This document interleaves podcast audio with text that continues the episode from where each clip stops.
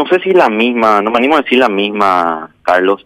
Eh, sí, de que el fenómeno de las fiestas, por lo menos en el mundo occidental, tiene un impacto eh, por, por las interacciones, los encuentros que se dan en todo el mundo occidental. Fin de año tiene un, es muy simbólico y nos encontramos y bueno, muchos nos contagiamos en este periodo, ¿verdad? Sí. El norte del mundo tiene la particularidad de que coincide con el invierno, otro factor importante para, para que para que esos encuentros se realicen en el ambiente cerrado, con calefacción, ¿verdad? Eh, en, algunos- en algunas situaciones más hacinados, se tolera mejor el hacinamiento cuando hace mucho frío. Los encuentros no se hacen al aire, al aire libre, obviamente. Entonces, todas las condiciones están dadas en el norte, en el invierno, para que el, el- sea explosiva, ¿verdad? La, tenemos que recordar que, que la epidemia de coronavirus, aunque empezó en China en esta época, el año pasado, le tocó a Europa y a, Estados Unidos, Canadá, ¿verdad? al mundo occidental, le tocó al final de su invierno. Ahora están arrancando un invierno duro, muy duro también, con, el coronavirus desde el inicio. Entonces, eh, estas son las dimensiones que puede tomar la epidemia. Que a este virus le gusta le gusta el frío, no tiene problema hacerte epidemia en el calor también, pero el factor humano que ocurre durante el frío es condicionante co- al tamaño que tiene la epidemia. Y después otro condimento de las posibles mutaciones, el impacto que pueda tener en la contagiosidad. Eh, sí, efectivamente. Es cierto. Y, pero, en- y en Paraguay el, el servicio de salud se empieza a resentir. Vamos a llegar, eh, ¿usted cree que podemos llegar a esa situación en que se decida quién ingresa a terapia y quién no? Ojalá no lleguemos a eso. A ver, eh, sí es importante recalcar, ¿verdad? Eh, y varias veces lo dije. Eh, yo antes de dedicarme a toda la epidemiolo- epidemiología hice medicina interna, trabajé mucho en terapia intensiva y los médicos paraguayos nos formamos con esa con esa dura realidad, Carlos, ¿verdad? De elegir quién entra a terapia quién no, ¿verdad? Quizá en Europa eso suena como algo éticamente incorrecto, pero acá es escuela decidir quién entra, quién no entra en el sector público. Siempre fue así. Tal vez es la primera vez en la historia de la salud pública paraguaya que tenemos el lujo de darle cama a todos los que necesitan terapia, no solamente COVID. ¿verdad? Ahora, la explosión de casos de COVID que, que estamos viendo en terapia intensiva, un poco consecuencia, yo creo, de las fiestas, eh, hasta ahora hay todo, camas para todos ellos, pero sí va comiendo esa parte de la torta, porque las camas no van a duplicarse más, ¿verdad? Eh, pero sí está comiendo parte de las camas disponibles o que se están usando para, por ejemplo, cirugías programadas que tienen que postergarse porque no hay cama de terapia. Hay algunas cirugías muy grandes que, que sí o sí se tienen que hacer con una cama de terapia libre por si después en el postquirúrgico necesite. Bueno, ahora no sé, esas camas se van ocupando y se van atrasando otras cirugías y eso va impactando otras enfermedades. Es una manera también que el COVID mata. COVID no necesariamente mata el COVID directamente como virus, que sí lo hace, sino por el impacto indirecto que genera en otras patologías, ¿verdad? Y esto esta es como una segunda ola, digamos, de mortalidad que puede generarse porque el sistema está en súper enfocado en COVID y está postergando otras patologías. Entonces eso, por ahí eh, vamos a vamos a tener que postergar problemas urgentes, problemas eh, que necesitan también terapia intensiva y no van a tener por COVID, ¿verdad? Claro, mira, fíjate eso, vos que hoy, sí. por ejemplo, hoy estábamos hablando con eh, la gente de Acción Social del gobierno y nos mencionaba que aumentaron los casos de muerte materna infantil. Justamente, justamente por esta situación de que la gente no acude a los consultorios médicos eh, y, y tampoco las unidades de salud familiar están cumpliendo debidamente como se debe.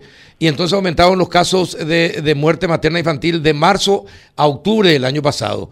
Eso se puede dar, eh, eso- eso en caso de, de- de embarazo. Imagínate, doctor, si eh, No, eh, otra efectivamente... Carlos. Eh, los, los diabéticos, los, los cardiópatas que tienen que hacerse su control ya no se hacen más, tienen miedo de venir a los hospitales. Los niños que no se están vacunando, la cobertura nacional de, de vacunación del país Se descendió un, un 11-12% menos que el año anterior. ¿verdad? En algunos países como Perú, 40% menos. Ujú. Entonces, estamos eh, en riesgo del retorno de enfermedades eh, ya que habíamos superado, ¿verdad? Porque las coberturas no son tan buenas, puede volver el campeón, puede volver eh, la histeria, un montón de otras enfermedades que hace años, décadas que no vemos. Ahora, la, la- la vacunación también está siendo, se está viendo afectada, doctor, la vacunación de los chicos. Sí, sí, sí, sí, totalmente. Hay, como te digo, hay creo que un 12 o un 14% menos que el año pasado, que el año pasado luego ya no fue tan bueno, ¿verdad? Porque tuvimos todo el tema de las inundaciones, las coberturas no fueron óptimas el año pasado, pensábamos este año que íbamos a recuperar eso, de hecho había una campaña de vacunación del sarampión programada para septiembre este año que no se pudo hacer. Y eh, esto de que, los, de que la gente no fue a consultar, no fue a llevar a los chicos para el control para sus vacunaciones, hay una caída de la vacunación de un 12% más o menos de los niños. Ahora, y te pregunto algo, ya que está en esto, eh, las personas con cáncer, ¿aumentaron las muertes por cáncer también durante la pandemia? Es difícil de ver eso, Carlos. Es difícil. Lo que sí se puede ver, yo no lo vi todavía con datos nuestros, pero sí de otros países, no hay aumento de la gente de, muerte por la gente con cáncer. Sí hay un aumento de diagnóstico de, cáncer. en etapas más tardías. Ah, sí, entiendo. Lo cual lo cual puede hacer que eh, haya un aumento de mortalidad de cáncer en los próximos meses, los próximos años. La gente tarda en ir a consultar, postergando. así mismo. Eh, sí. así mismo. Lo, lo, mismo que nos explicaba hoy la, la señora de Acción Social. La gente teme ir a los hospitales para consultar. Sí, hay que asumir también de que del Ministerio de Salud nosotros dijimos quédate en casa, no vengan a consultar. Eh, quedó ese mensaje muy fuerte por lo menos tres, cuatro, cinco, seis meses. Después pedimos que la gente ya empiece a consultar, se habilitaron los consultorios, pero nunca se recuperó el ritmo previo. sí. Eh, y bueno, eh, ¿qué, qué, qué situación más compleja, qué difícil que es la situación, doctor. Porque no es solamente el COVID, es todo lo que significa el COVID respecto a otras enfermedades. Sí, eso sí miramos solamente lo que pasa en salud. Todo lo que está faltando, si miramos desde el punto de vista social, eh, de, los lazos afectivos dañados, o sea, hay mucho de salud mental, eh, el tema económico, ni qué hablar, ¿verdad? el impacto para la economía global, algunos rubros que van a quedar postergados, no por seis meses o un año. Si las torres gemelas generan un impacto a todo el turismo y a todo, a todo el tema de las líneas aéreas, durante cuatro o cinco años después de eso, yo no me quiero imaginar lo que el impacto que va a generar al rubro de turismo eh, esta, esta pandemia, ¿verdad? Sí. Para los próximos cinco o diez años. Sí, definitivamente. Eh, y bueno, y las vacunas, eh, las vacunas, doctor, hay que vacunarse sí o sí. Cuanto antes eh, nos vacunemos mejor. Así es. Lo que sí es un tema difícil, ¿verdad?, de gestionar es que la vacuna así como típicamente no imaginamos las campañas de vacunación que antes tuvimos en el país y que el mundo tuvo, de tener todas las vacunas, primero compramos todas las vacunas, tenemos todas y después salimos a vacunar. Entonces en un mes de liquida, en un mes o dos meses liquidamos todo el país.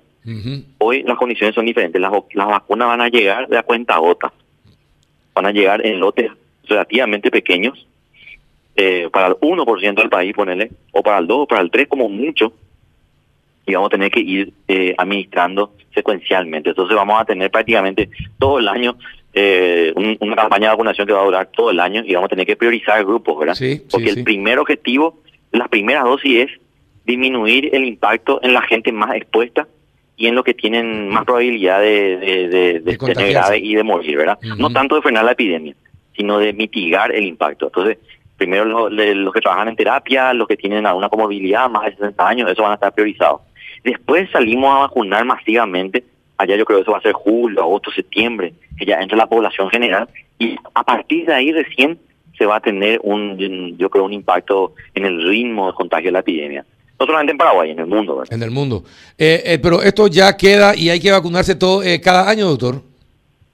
Eso todavía no sabemos. Yo creo que necesitamos unos meses más para, para saber cada cuánto hay que vacunar. El coronavirus es un virus que muta bastante, pero mucho menos que influenza. Influenza nos obliga a vacunarnos cada año porque es mucho más mutable. Si en una escala de, mutación eh, de 1 al 10, el, el coronavirus muta 4, ¿verdad? Y eh, influenza tiene la capacidad de mutar de 8, o sea, el doble, ¿verdad? Eh, y por eso cada año en influenza tenemos que tener una vacuna nueva. En cambio, con coronavirus, cuando tenemos epidemias muy grandes como la ahora, sí vamos a ver muchas mutaciones, es peligroso, pero una vez que esto se controle, eh, vamos a tener algunos brotes en el planeta, pero quizás no son suficientes para generar una nueva variante, ¿verdad? Estoy hipotetizando mucho a largo plazo, así que me puedo equivocar, pero ojalá que no sea cada año y que sea por lo menos vacunas bianuales o cada cuatro años, algo así, ¿verdad?